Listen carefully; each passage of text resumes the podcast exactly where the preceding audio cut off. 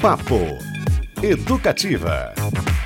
Vamos nessa então. O papo é música. Olha só, esse é novo disco Autocombustão.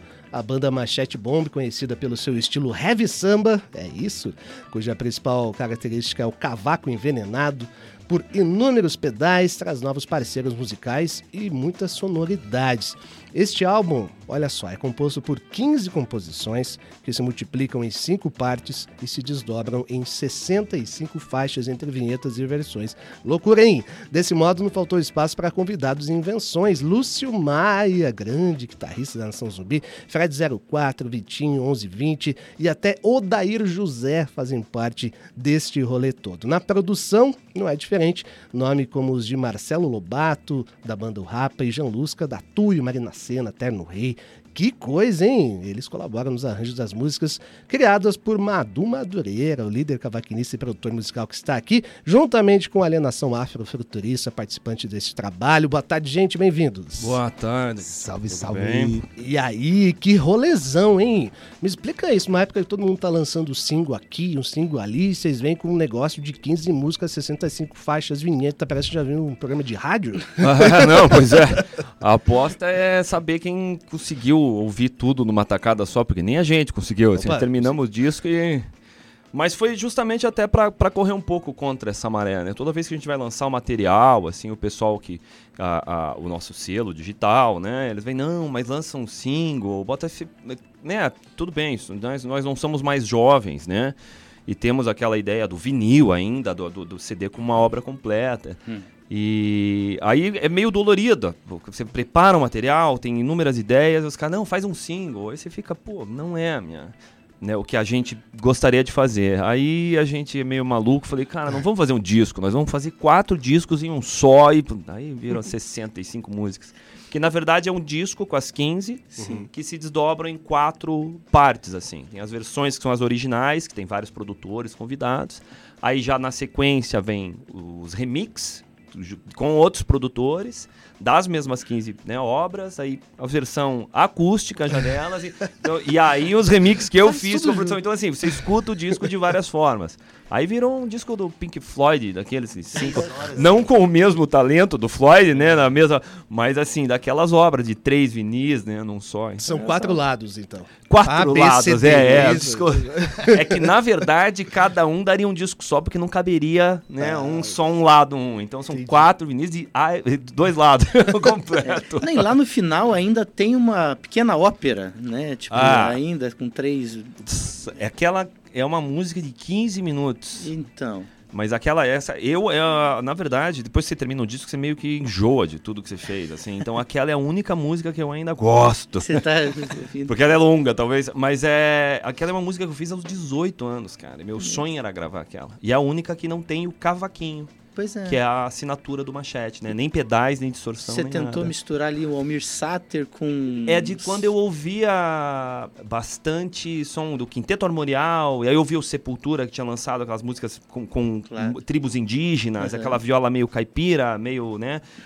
Algumas coisas arcaicas, e aí eu misturei essa coisa, meio de heavy metal europeu, com a Almir Sater, Quinteto Armorial, e o Sepultura, obviamente, que está sempre no ingrediente. e fiz uma ópera de 15 minutos. é uma bomba no melhor de sentidos aqui, com uma machete é... bomba sensacional. Ô Madu, então, é, uma das coisas que eu acho mais interessantes nesse trabalho todo de vocês, né, da, da Manchete Bomb no geral, assim, mas percebe-se que está muito a coisa na tua cabeça, que é misturar muitas coisas e, pelo que eu percebo, assim, é não ter muita essa não ter, digamos, preconceitos com gêneros, estilos, é um cara aberto, né, a fazer essas mesclas, está muito presente ali. Eu queria entender como é que foi, inclusive, unir essa sonoridade super contemporânea, né? Que tem hip hop, tem rap, tem é, cavaquinho distorcido, com Odair José. Um cara da, do, da música romântica popular, um cara que vendeu milhões de discos Sim. no Brasil já. E como é que foi? E como é que foi esse contato? Como é que ele entrou nesse rolê?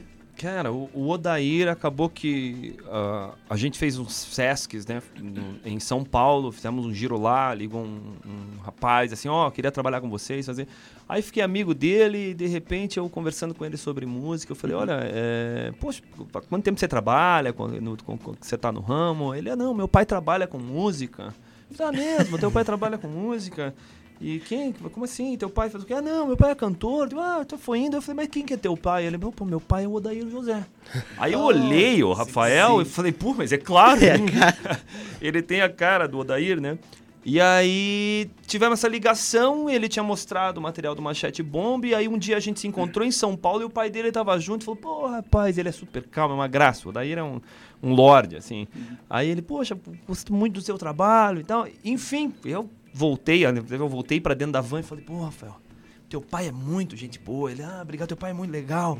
Eu já contei várias vezes essa história. falei, pô, teu pai é um cara muito simpático. Ele, oh, obrigado. Eu falei, e mano, o Odair José falou que meu trampo é muito massa. então tinha o pai dele e o Odair, né? E aí a gente começou essa relação. O Odair me chamou para produzir um disco. Eu tive é. algumas dificuldades pessoais, de família, enfim. E é, eu eu acabei não fazendo e ficamos de fazer alguma coisa junto. Quando eu quis me recuperar, enfim, acaba sempre chegando nesse assunto. Eu fiquei viúvo, né? Tenho dois Sim. filhos e tal. Uhum. E aí meio que não vou largar música, não vou. E aí eu lembrei que o Odair tinha me estendido a mão e falou: Cara, vamos fazer alguma coisa. Aí começamos a fazer. Aí tramei o primeiro material. E nesse disco chamei de novo. E aí ficou uma mescla mais, mais maluca ainda, porque eu peguei um hit dele que era super romântico, uhum. que era o, o perdi o medo, que na verdade ele está dizendo para a menina, eu perdi o medo, pode me dar um fora, eu já E a gente pegou a letra e eu falei, vamos botar que perdemos o medo da, da pressão política, da, da questão, né? Do... Uma outra e, leitura. E aí jogamos pro, pro Destro e pro Alienação aqui uhum. e, e, e, trouxemos, além do antigo, o Cavaco com distorção, uhum. ainda o flow do Ali, que ele puxa muito pro raga, pro dub, pro dub pro... E aí a leitura da letra, a gente pôs outro sentido, com o Odair cantando junto. Aí os flow de, de raga, de coisa, e a visão deles como letristas, assim. Demais. E virou mais mesclado do que o primeiro trabalho. Assim. Oh. Até passou um pouquinho da dose. Pois é. E Não, ficou interessante. Como a gente ótimo. gosta muito de gancho e tá com muitas surpresinhas aqui, Beto Pacheco, uhum. a gente vai tocar Perdi o Medo no final aqui na entrevista. Para você também curtir aí no seu DAI, uma chat bomb. Muito legal a presença do Alienação Afrofuturista, um MC, né? Queria que você comentasse um pouquinho dessa sua participação na releitura dessa faixa, mas também aproveitar esse espaço e explicar assim, rapidamente, ou dizer qual é a sua proposta do afrofuturismo, que eu sei que envolve uma questão é, de, de, repertório, uh, digamos, artístico, mas estético também, uma pegada ancestral, enfim, para quem não está ligado na parada, eu queria uhum. que você comentasse, por gentileza. Então, vamos lá. É, primeiramente, o lance com, com o Odeio José, né, cara, é, é, mexer em músicas clássicas, assim, né, é, tem que ser bem cauteloso, assim, né, ainda mais com o Odeio José, que é um que é um medalhão nosso do Brasil, assim, né? Então, assim, para fazer esse som, teve um lance legal, como a gente já tinha participado com ele no MXT Convida, né? Que ele já fez, tinha, né? Então foi uma coisa assim, tipo, ele estava mais próximo da gente para tentar é, é, mexer nessa letra, não mexer na letra dele, né? Mas o que, que a gente poderia somar junto, né? Então, como eu, Destro, a gente tem as, a, uma vertente de musical mais de rua mesmo, a gente teve que se adaptar ali igual o Madu falou na letra, ele, ele, ele explica isso uma, uma coisa mais de paixão, né? E, e medo ali, né? E no nosso caso, o, o medo era o que estava acontecendo na época ali, né? Uhum. Então foi esse processo que a gente teve que se encaixar ali, não só com essa música, mas com todo o disco inteiro, né? E então foi essa vivência que a gente teve, assim, de trazer a, a nossa, a nossa vivência ali contemporânea para uma música que foi era de 72 essa 70. música. 70. Né? E o engraçado 70. é que o próprio Odair gostou, assim, a, a, a, gente trocou muita figurinha, né? De, a gente já tinha, né? Eu já conheci ele através do Rafael, os meninos conheceram através do outro trabalho, né? O Décio e o Alienação. E aí ele já estava inteirado, ele já consumia o que o Machete fazia, né? De certa forma, a gente já, já trocava muita ideia sobre música. Como eu disse, ele tinha falado da gente fazer um disco junto, eu produzi um disco dele, enfim. Então, ele, tam, ele gosta muito dessa parte da, da, da, do rap, da coisa. Então, ele, assim, o Odair é um cara super antenado. Então, a comunicação entre eles ali, vocês acabaram hum. já passando a ideia e quando viu, tava os três realmente, né? Hum, tipo, não, é que o sentido é esse. E aí o Odair pirou mesmo no, no, na Legal rua demais. também. É quase uma reengenharia, né? É desmontar uma coisa e remontar com novas peças. Assim. É, é, tem que ter um certo cuidado ali, justamente para não. É, é, é que a gente que escreve, né? Tem que ter muito cuidado com palavras e tudo Opa. mais, para onde que vai, quem vai ouvir e tudo mais. Não, e uma e... obra que vendeu horrores, um hit dele, é, gigantesco, né? Um hit só o pessoal ter ideia, Cris, o Oder José, tem 40 discos e vendeu 80 milhões, milhões de cópias. É, não é brincadeira. Não, eu, é eu tenho uma então coisa. você imagine, né? É o Destro do Alienação, a gente tava. Né, ele sabe como é que a gente vai letrar? Pô, é o Odair José. eu, eu, tenho uma lembrança interessante do Odair José, que quando a gente tava fazendo o MXT Convida, que a gente ficou ali tomando um café ali e tal. Ah, no estúdio, né? A gente perguntou pra ele quantos discos ele tinha realmente. Ele me falou essa, essa conta absurda, que é uns 40 e pouco. É, 40 ah. discos. E eu perguntei pra ele que se ele gostava de todos. E ele me falou que gostava de uns 15. Ah. mas, falou... mas, é o que eu falei ali sobre a música instrumental do tá final. Bom, é a única que é. eu ainda gosto, né? Qual do machete desse disco que nós terminamos a alienação? Mas... Qual que você gosta e escuta Nossa, ainda? Eu gosto das próximas. a gente gosta das que a gente tá fazendo agora, é. exatamente. Porque você trabalha tanto em cima, né? Porque acaba Sim. ficando esse. A gente esse tá gravando mesmo. agora o disco novo, é. né? Terminou e a gente tá gravando. Esse é o que a gente tá empolgado. Mas e o afrofuturismo, que até eu agora quero saber ah, mais. Então, é, a questão do, do, do nome Alienação Afrofuturista, ele surgiu lá atrás, em 2007, quando essa concepção de afrofuturismo ainda era não tinha nem quase chegado no Brasil. Uhum. a, a, concepção visual né? Isso não estava assim é, estabelecido o que que era né é, tinha livros é, som tipo Munha, alguma coisa assim que buscam essa fonte de afrofuturismo através da literatura assim né mas na música no Brasil na época também era para mim era nem eu sabia o que significava assim e a questão foi, para mim, foi assim, ela, é, o afrofuturismo ele se torna algo em primeiro plano sempre em qualquer ambiente, assim, né? Então na minha música, eu, eu não importa se eu ia fazer rock ou rap ou algo audiovisual, mas o afrofuturismo, a, o protagonismo negro, ele tinha que estar tá ali. Uhum. Então, assim, o afrofuturismo, na minha concepção de trabalho, assim, é exatamente isso, assim, é, é na época, a sonoridade que eu fazia era uma outra, mas sempre o conceito, o protagonismo negro estava sempre em, em, primeiro plano ali, sabe? Uhum. Então, de trazer, por exemplo, o afrofuturismo mesmo, as pessoas é, enxergam assim uma coisa visual, né? A princípio, assim, né? Uma ah, coisa é, de, de cultura africana negra com, sei lá, com coisas futuristas, é, de de ficção científica, esse tipo de coisa. Inteligência artificial até, né? Também, Muita gente também. isso. Uhum. E tudo isso aí é, engloba tudo no, no, tipo de som, assim. Uhum. Entendeu? Então, eu não sei nem se é, se é fácil de entender, porque é, na minha cabeça também é uma loucura também imaginar é tudo. Por isso que o, eu perguntei. o, o, o, engraçado é até essa mistura de, de, do machete nesses trabalhos, assim, trazendo o destro e o alienação, que a gente faz agora os três, né, como, como um, um, traz uma base, o outro faz a letra, é que o material deles é bem diferente do que é uma chat bomb. Então até o som do alienação dos discos deles é extremamente high-tech. Se bem que o último disco agora tá boom bap também, tá? É. Mas aqueles que você tem a música com o gringo lá, o Cultura raiz também digital. É, nossa, que parece. E a música já tem o quê? Uns 10 anos. Aí parece aí, que a música ainda vai sair daqui a 10, assim. O negócio é, é super high-tech, assim. Passa por aí. E também, aí né? acaba é, também na sonoridade, reflete O lance do afrofuturismo, ele pode flutuar. Isso que é o legal, assim. O afrofuturismo ele pode estar no samba, ele pode estar no, no jazz, ele pode estar no, no punk, no, na grande renascença do rock preto que está vindo agora, hum. entendeu? Então, assim, o afrofuturismo ele tá ali, ele pode estar no filme, ele pode estar no livro, ele pode estar numa exposição. E no meu caso, sonoricamente falando assim, tipo, os primeiros trabalhos eram é, é, com produtores da Inglaterra ou da França, que são sonoridades de jungle, drum and bass, aí no outro disco já misturo com rock, aí vai machete, aí tem esse próximo disco meu que é um boom bap. Então aí... o afrofuturismo ele fica flutuando onde eu, ele podia estar. Se, é fluido, assim. É, é ele podia estar. Isso é legal também, é que legal. a cada música que eu faço ali, independente da pira pra onde tá indo, ele encaixa, o cara mexe com tudo, é jungle, é... Você sabe, assim, me, me corrija se eu, que eu falar tiver errado, mas me parece muito que como a questão da, da descendência toda da, da humanidade vir né, da África. Uhum. Mas depois, é, isso ter sido apagado e muitas vezes o eurocentrismo criou as estéticas artísticas, né? Uhum. Seja na literatura, seja na música, seja em qualquer lugar, é quase como uma maneira de isso ser resgatado e falar assim, não, a gente também, se a gente quiser escrever, é, construir coisas high-techs que partiram de, de, toda essa história que vem uhum. desde, né, da, toda essa história cultural, a gente também vai fazer é, isso. Mas o engraçado é, é quase como própria... um resgate de um hum. espaço que, que é originalmente o resgate de um espaço no futuro, né? Mas, mas ah, até o engraçado, é, o pessoal sempre fala que o rock nasceu da música negra e tal, mas na verdade, assim, você pega coisas tecnológicas, house music nasceu é, então. do Frank Knuckles. Exato. Né? Mas que não, ah, isso não, não, arte não de samplear, que toda a né? base de estúdio e produção apagado, também né? começou uhum. com, com, com, a linguagem do rap, do hip hop. Então, assim, no fim, tudo é afrofuturista. É.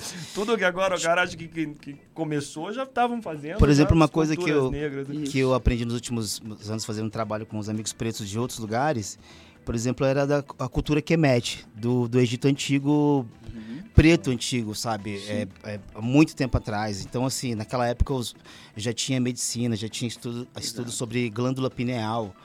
Isso a gente está falando bem antes da. Esse é o Egito Preto mesmo, que muita gente nunca ouviu falar de Kemet, por exemplo.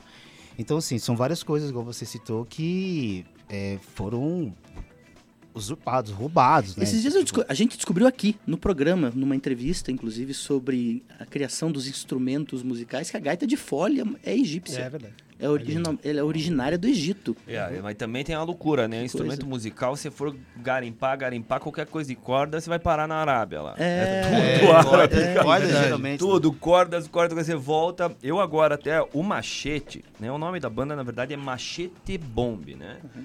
E que, na verdade, o machete é o pai do cavaquinho aqui no Brasil. O machete era um instrumento português que veio, na, na verdade, veio de um instrumento português, aqui virou o instrumento caiçara, que tinha uma afinação um pouco mais grave, as quatro cordas, o tamanho mais ou menos assim, que foi né, transmutando até chegar no cavaco. E aí a, a ideia de botar o machete bomba, na verdade, é o cavaco bomba, só que a partir do machete. Aí como, né, eu, eu nasci em Porto Velho, Rondônia. Mas a minha mãe é de Paranaguá, né? E, e Paranaguá é uma das terras do fandango caiçara, né? E eu fiz um machete agora na Ilha dos Valadares com o mestre de lá, o mestre Zeca. Fiz e agora estou incorporando o machete também para dentro dos discos. Né? De, usando um instrumento que é local do, da, da cultura caiçara, né? De, São Paulo, assim, Sim. Do, de, é, trazendo instrumento de cordas, eu fui dar uma pesquisada sobre o machete e tal, ah, né? Beleza, eu faço os discos com, uh, com o cavaco, né? Com aquela, eu até entrei nessa ideia do cavaquinho, eu sou metaleiro, guitarrista, mas eu falei, cara, eu queria fazer alguma coisa que seja mais brazuca o uhum. possível para ser local, né? Queira ou não queira, ah, eu consumo muita coisa gringa, mas eu sou daqui, né? E aí fui brincando com o cavaco e de repente eu entrei em mais um, né? Um, não é como é que fala? Mais uma coisa para dentro, assim, mais um movimento é, desse para dentro, falando, cara, mas minha mãe é de Paranaguá, então vou até o machete, entendeu? Aí quando eu fui pesquisar o machete, você volta e vai para as cordas, quando chega ah. lá, tá lá nos instrumentos do... da Arábia. lá da Arábia e tal. Tanto que o flamenco lá, aquelas é. músicas espanholas, tudo vem de lá. Os instrumentos de corda acabaram vindo nesse, mas aí agora a atenção é chegar no machete. O, o machete, na verdade, que eu falei erroneamente aqui, é uma espécie de machadinha, né? É, é e, e, e, querendo não, também tem a ver um não, mas o nome da banda, mas o nome da banda a gente mesmo fala machete, bom, se não, galera, machete, bom, tipo, machete, tipo, tá, os caras são paranaenses, mas não precisa exagerar, né? Então, ou é o machete, não, não, então fala machete mesmo que a gente é, é. Você é do Cefete? É, eu faço o Cefete, toco machete. Tem leite aí, pra, né? Eu sou Ó, daqui, nasci em Rondônia, me crio aqui desde os 10 anos, vim pra cá, sou é. daqui, mas machete E as histórias se conectam, né, Cris? O, o nosso ouvinte aqui, o Tom, falou que é falando do primeiro entrevistado, né, do, do Guto, apaixonante a história que levou ao filme dele, Sim. que ele adora essas histórias de família, de construção de árvore genealógica, e nada mais isso do que o, o Madu faz é isso, é uhum. resgatar a sua origem, que é aquilo que ele estava falando. Se você não souber de onde você vem, né, as coisas ficam mais difíceis. E aí isso conecta com o que o Ali falou, que é resgatar algo, a resgatar para criar, né? É, aí vem o isso. afrofuturismo. Então estamos todos entendidos. É, o momento da constelação É, familiar. isso né? Uma mesmo, ao só, até agora, não stop. Galera.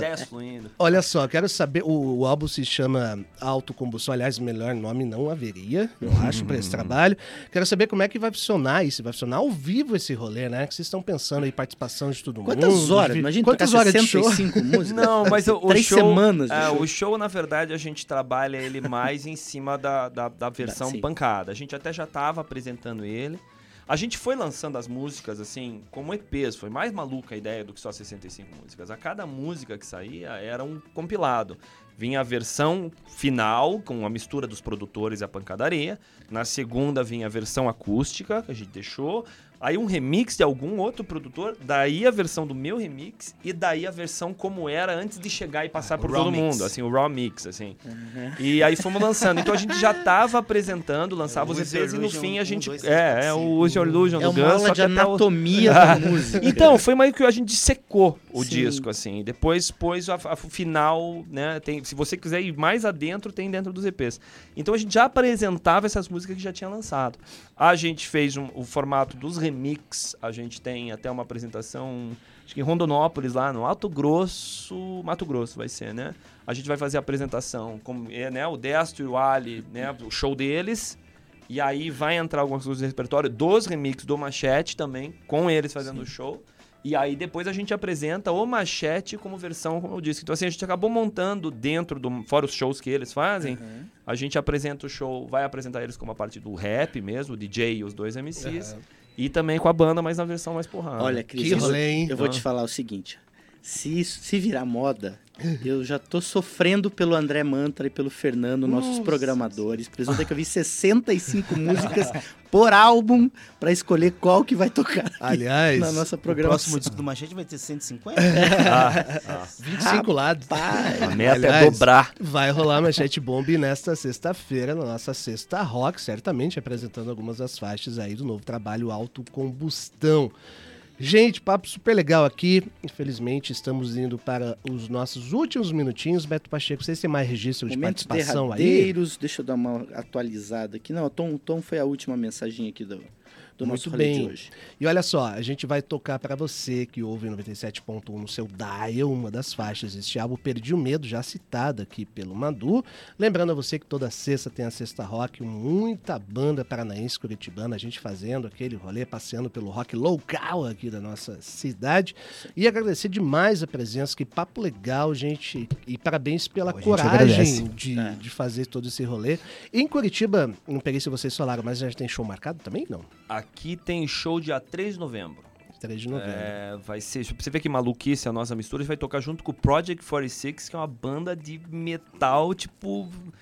É um sepultura da vida. assim, e são parceiros, tem também no disco anterior, com o vocalista deles. E vai ser um machete bomb com o Project 46. Então, assim, vai ter roda de mosh pit, gente pulando e um cavaquinho ali no meio. Então, aqui em Curitiba, dia 3 de novembro, nós estamos aqui. Muito bom. Você lembra o local não? Ou não pode falar ainda? cara, Não não, tem problema, eu não a gente lembro. é A gente- a gente CWB. A gente Hall, eu acho. Eu, não, eu acho Hall. que eu não saio há tanto tempo que eu acho que mudou Mas... os nomes. E Ali, seus, seus rolês aí, como é que estão? Cara, é, tem o, o disco do Machete. A gente já tava trabalhando esse disco já há algum tempo, né? Então já tá lançado, né? essa missão a gente já conseguiu. Eu tenho alguns singles pra sair com as parcerias e tal.